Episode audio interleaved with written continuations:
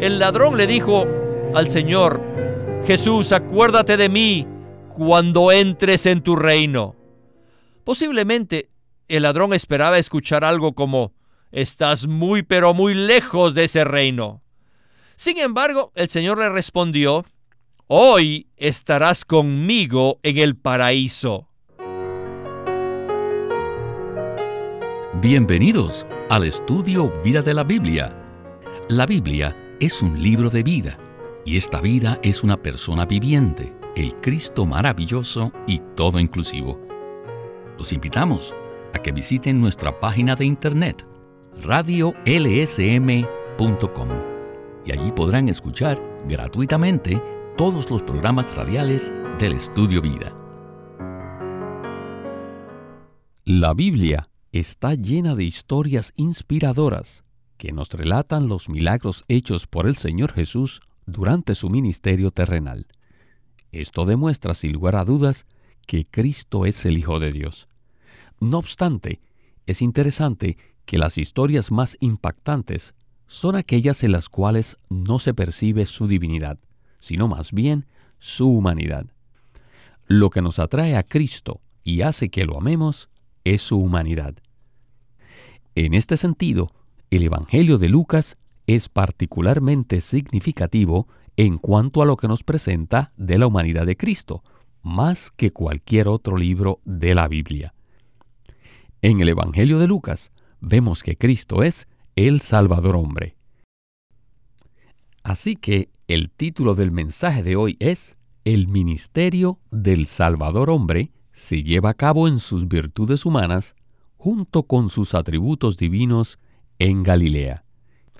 Y en esta oportunidad tenemos el gusto de contar con la compañía de Sterling Bayasi para darnos los comentarios en el programa. Saludos Sterling, bienvenido. Estoy muy contento de estar aquí con usted, Víctor. Sterling, hemos repetido que el Evangelio de Lucas nos revela que Cristo es el Salvador hombre. Una de las frases que Winnesley ha usado repetidamente en este estudio vida es la siguiente. En Cristo, los atributos divinos son expresados por medio de las virtudes humanas. Este será el enfoque de hoy. Veremos tres historias narradas en Lucas, las cuales son muy conocidas y nos demostrarán claramente la realidad de la frase que mencionamos anteriormente. Sin embargo, antes de iniciar, ¿Podría usted explicarnos qué significa la frase en Cristo? Los atributos divinos son expresados por medio de las virtudes humanas. El hombre fue creado con ciertas virtudes que forman parte de su humanidad. Pero estas virtudes no son tan elevadas, pues carecen de los atributos divinos. Los atributos divinos de Dios están en las virtudes humanas de Jesús y se manifiestan en Él.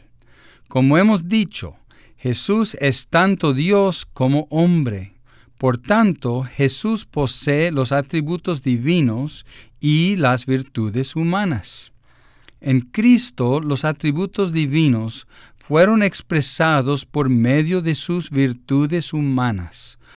Lo que más nos atrae de Jesús son sus virtudes humanas, tales como su comprensión, su paciencia y su bondad. A través de las virtudes humanas de Cristo podemos ver que los atributos divinos son expresados, lo cual es el vivir y la expresión de un Dios hombre. Sterling, exactamente ese es el punto que veremos en el programa de hoy por medio de tres historias narradas en el Evangelio de Lucas. Estoy seguro que la mayoría ya conoce estas historias. Aparentemente veremos la maravillosa humanidad de Jesús, pero en realidad contemplaremos la divinidad que él poseía, la cual se expresaba perfectamente por medio de su humanidad. Solo en el Evangelio de Lucas podemos ver tan detalladamente este aspecto de Cristo. La historia con la cual iniciaremos hoy es, a mi parecer, una de las historias más preciosas de todo el Nuevo Testamento. Es la historia de la mujer pecaminosa que viene al encuentro del Señor en casa de uno de los fariseos religiosos. El Señor Jesús estaba reclinado a la mesa en casa del fariseo y en el transcurso de los acontecimientos, la mujer aprovecha la oportunidad y rompe un frasco de alabastro, que era su posesión más preciada para ungir los pies del Señor. Lucas 7:38 dice que esta mujer, estando detrás de él, a sus pies, llorando, comenzó a regar con lágrimas sus pies, y los enjugaba con los cabellos de su cabeza, y besaba afectuosamente sus pies, y los ungía con el ungüento. El alabastro era un ungüento muy valioso de fragancia muy aromática. La expresión de arrepentimiento y amor por parte de la mujer fue tal que el Señor dijo que debía contarse esta historia cada vez que se predicara el Evangelio. Así que esta es una historia muy conmovedora. Comencemos ya el estudio vida de Lucas con Winnesley. Después de completar su preparación, el Salvador hombre empezó a ministrar. y su ministerio no se llevó a cabo solamente en su humanidad, sino también en sus virtudes humanas, y no solamente en su divinidad, sino también con sus atributos divinos. Él ejercitó su ministerio en sus virtudes humanas con sus atributos divinos. Permítanme ilustrarles esto. Miren, en Lucas 7:36 al 50, una mujer pecadora entró en la casa de un fariseo que había invitado al Señor Jesús a comer con él. En este caso, vemos que Jesús se condujo en sus virtudes humanas. Él no se molestó por la mujer pecadora, aun cuando ella comenzó a regar con lágrimas sus pies y los enjugaba con los cabellos de su cabeza, y besaba afectuosamente sus pies y los ungía con el ungüento. En esta situación, el Salvador hombre era muy bondadoso y paciente, pues se dio cuenta de que esta mujer había sido convencida en cuanto a sus pecados, redarguida en cuanto a sus pecados. Él también fue misericordioso. Deben saber que la misericordia es más tierna que el amor. ¿Saben qué es el amor? Cuando amamos, amamos a aquellos a los quienes queremos, pero ¿amarían ustedes a un pordiosero o a un ladrón? Esto necesita la misericordia. Ser misericordioso es compadecerse de los que están en condiciones pobres y bajas. Sin duda, el Señor Jesús, además de tener bondad, paciencia y misericordia, también la entendió. Y Él ejerció sabiduría para con ella, porque a menudo nosotros no entendemos a los demás. Pero en el caso de esta mujer, el Señor Jesús era muy comprensivo y además era sabio y amoroso. Quizás usted se pregunte cuáles atributos divinos se expresan en Lucas 7. Primeramente, tenemos el perdón divino. ¿Quién puede perdonar a las personas? En todo el universo, Dios es el único calificado para conceder el perdón de los pecados. Solo Él está capacitado para perdonar los pecados. Por lo tanto, el perdón es uno de los atributos divinos. En 7.50, finalmente el Señor Jesús dijo a la mujer, Tu fe te ha salvado. Ve en paz. ¿Qué clase de paz? Dar la paz también es un atributo divino. Dios es el único que puede dar la paz interior. El perdón de pecados y dar la paz interior, ambos son atributos divinos. Sterling. Al considerar esta historia, vemos virtudes humanas tales como la misericordia, la bondad, la paciencia, la comprensión, la sabiduría y el amor. Además de eso, también vemos atributos divinos tales como el perdón de pecados y la paz interior. Unos son atributos divinos y otros virtudes humanas. ¿Podría usted comentar acerca de esto? Esta es una historia maravillosa porque nos muestra los atributos divinos expresados en las virtudes humanas del Señor Jesús. Es una historia especial en la Biblia. Aquí podemos ver la paciencia, bondad, misericordia y comprensión que Jesús mostró para con esa mujer pecaminosa. Es imposible para nosotros ser misericordiosos con otros y reaccionar de forma bondadosa y paciente. Hay situaciones molestosas e indeseables en las cuales nosotros simplemente no reaccionamos debidamente como un ser humano. Estamos muy carentes. En el caso del Señor Jesús, vemos que sus reacciones humanas estaban llenas de divinidad. Es muy precioso ver cómo el Señor perdonó a esa mujer y le dijo que se fuera en paz. Todos sabemos que únicamente Dios mismo es capaz de perdonar los pecados y de dar paz interior. Esto se debe a que el perdón de pecados y dar paz son atributos divinos y no virtudes humanas. Solo Dios tiene la capacidad y la vida que perdona y da paz. El perdón expresado en Lucas 7 es el perdón de pecados que solo Dios puede conceder. No existe nada en esta historia que nos diga que esta mujer había cometido alguna ofensa en contra del Señor Jesús. Por tanto, el perdón que el Señor Jesús le concedió tiene un valor eterno. A los ojos de los religiosos, esa mujer era conocida por sus pecados, pero para el Señor Jesús, ella era un ser humano que estaba en gran necesidad. Jesús como hombre le mostró a ella virtudes humanas tales como la bondad, la paciencia, la misericordia y la comprensión, por lo cual pudo también manifestarle los atributos divinos del perdón de pecados y la paz interior. Bien, la siguiente historia es la que todos conocemos como la parábola del buen samaritano. Leamos Lucas 10 del 30 al 35. Dice, Tomando Jesús la palabra, dijo, Un hombre descendía de Jerusalén a Jericó y cayó en manos de ladrones, los cuales le despojaron, e hiriéndole, se fueron dejándole medio muerto.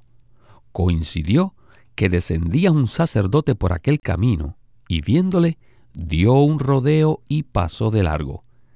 Asimismo un levita, llegando a aquel lugar y viéndole, dio un rodeo y pasó de largo. Pero un samaritano, que iba de camino, vino cerca de él, y viéndole, fue movido a compasión, y acercándose, vendó sus heridas, echándoles aceite y vino, y poniéndole en su propia cabalgadura, lo llevó al mesón y cuidó de él. Y al día siguiente sacó dos denarios y los dio al mesonero y le dijo, Cuídamele, y todo lo que gastes de más, yo te lo pagaré cuando regrese. Ciertamente, Sterling, aquí podemos ver la expresión de las virtudes humanas, pero esta parábola es notable porque también nos muestra la expresión de los atributos divinos. ¿No es así? Sí, esta parábola nos revela la experiencia que tenemos con el Señor. En la historia se nos dice que un hombre cayó en manos de ladrones, quienes lo hirieron y lo dejaron medio muerto en el camino. Tanto el sacerdote como el levita pasaron de largo y no le prestaron atención. Estas son dos personas religiosas. Pero el samaritano se detiene para ayudar a este hombre necesitado. El samaritano representa a Jesús, el Salvador hombre. De hecho, debo testificar que el Señor vino a mí de esta manera. Yo estaba golpeado, herido y medio muerto en el camino. No estaba en buenas condiciones. El Señor vino, se me acercó, vendó mis heridas, echándole aceite y vino. Me dio la unción del Espíritu, me dio el gozo del Señor y también me condujo a la vida de la iglesia. Y ahora estoy en el mesón siendo cuidado hasta que Cristo regrese. Alabado sea el Señor. Amén. Creo que todos nosotros hemos experimentado esta parábola, especialmente el lado de los sufrimientos. En cuanto al buen samaritano, solo hay uno, y este es Jesús quien nos rescató, curó y está cuidando de nosotros hasta que regrese. Bueno, además de esta parábola, en el siguiente segmento, Winnesley hablará del momento en que Cristo está en la cruz en medio de dos ladrones, y uno de ellos le pide que se acuerde de él cuando entre en su reino. Esta es otra historia que nos revela el principio subyacente a la expresión de los atributos divinos por medio de las virtudes humanas.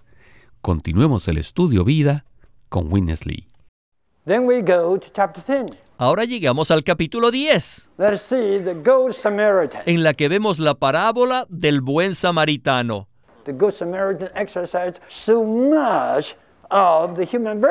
Y donde se revelan aún mucho más las virtudes humanas.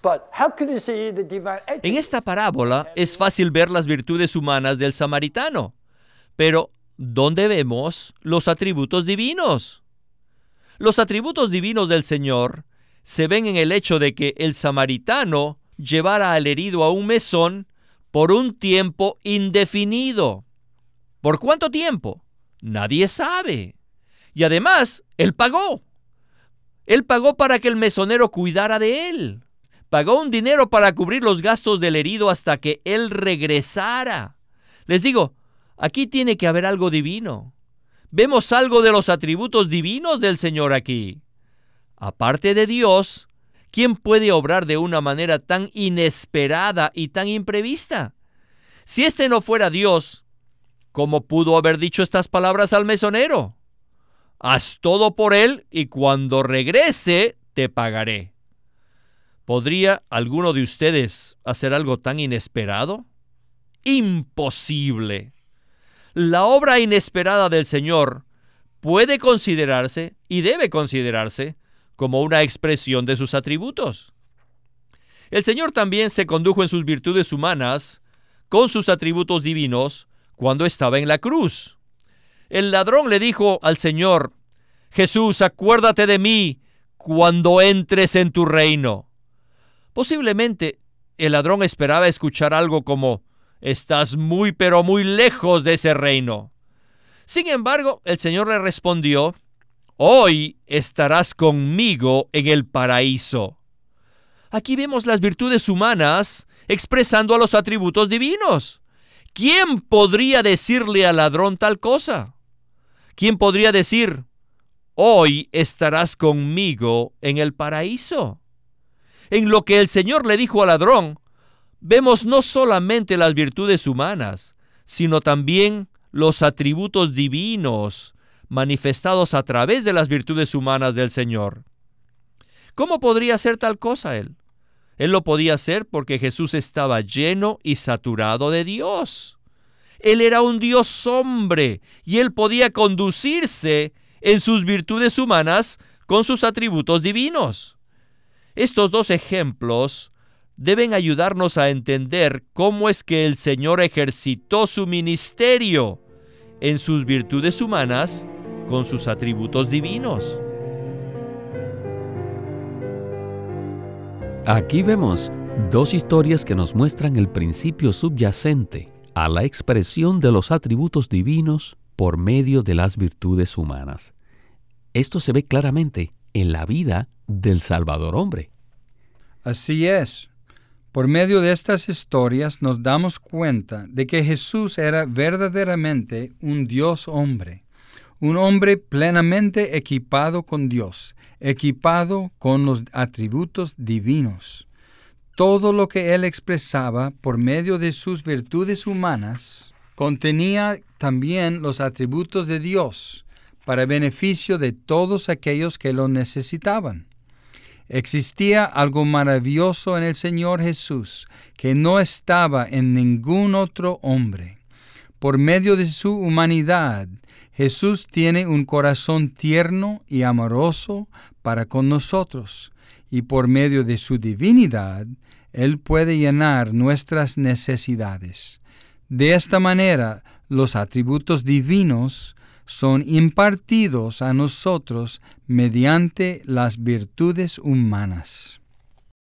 Regresemos ahora a Lucas 4 para ver el comienzo del ministerio del Señor Jesús. Inmediatamente, después de la prueba en el desierto, en la cual el Señor Jesús venció a Satanás, Él inició su ministerio de una manera muy interesante. En Lucas 4, del 16 al 19 dice, vino a Nazaret, donde se había criado, y el día de sábado entró en la sinagoga conforme a su costumbre, y se levantó a leer, y se le dio el rollo del profeta Isaías, y abriéndolo halló el lugar donde estaba escrito, El Espíritu del Señor está sobre mí, por cuanto me ha ungido para anunciar el Evangelio a los pobres.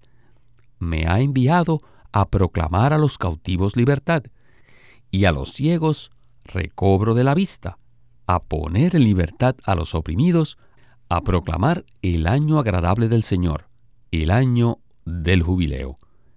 Regresemos con Witness Lee para una breve conclusión. Jesús comenzó su ministerio proclamando el jubileo de gracia. He went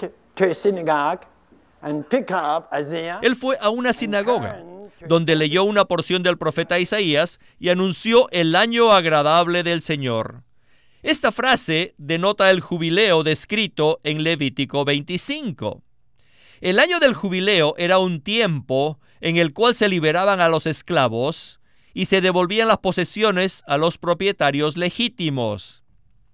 Jesús había sido ungido por el Espíritu para anunciar el Evangelio a los pobres, que no solo eran pobres físicamente, sino también espiritualmente. También fue ungido para proclamar libertad a los cautivos y el recobro de la vista a los ciegos.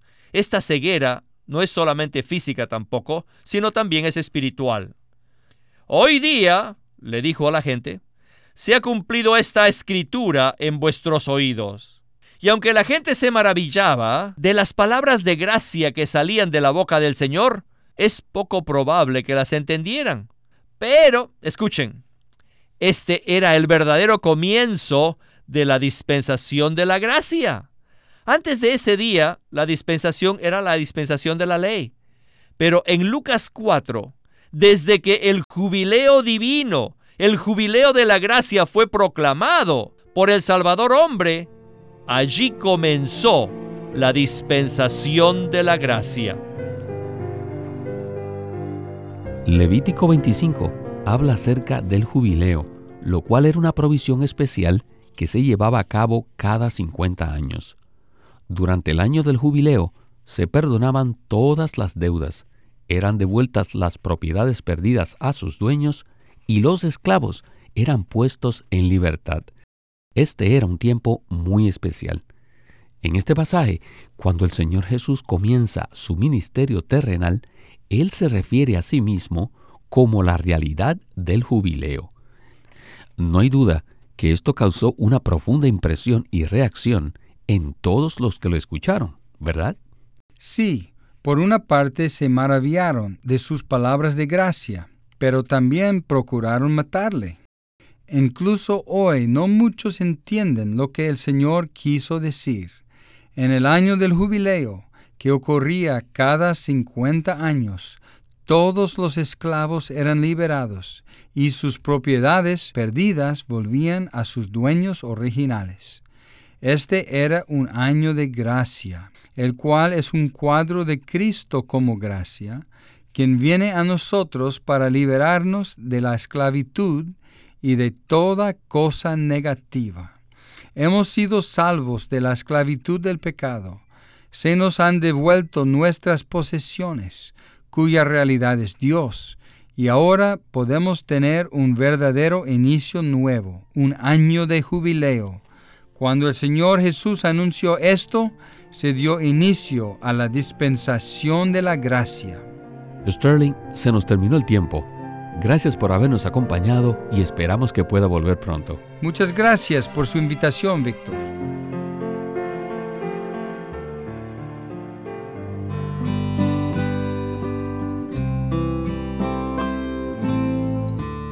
Los Hechos, la Fe y nuestra experiencia. Un nuevo libro de Watchman Nee publicado por Living Stream Ministry. Este es el primer nuevo libro que se publica de Watchman Nee en los últimos 25 años y consiste de una serie de charlas que él dio acerca de estos tres puntos, los hechos, la fe y nuestra experiencia. Los hechos se refieren a todo lo que Dios ha hecho a favor del hombre.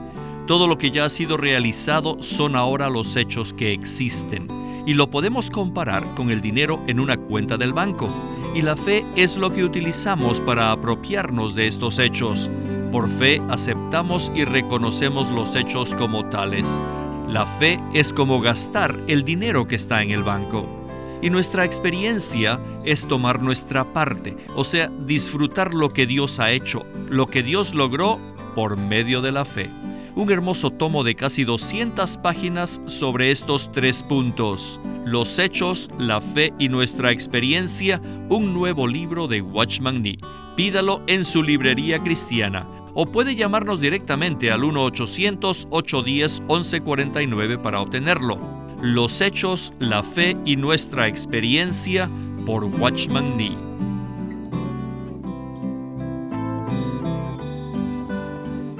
El estudio Vida de la Biblia es una producción de Living Stream Ministry que presenta el ministerio de Watchman Nee y Winnesley.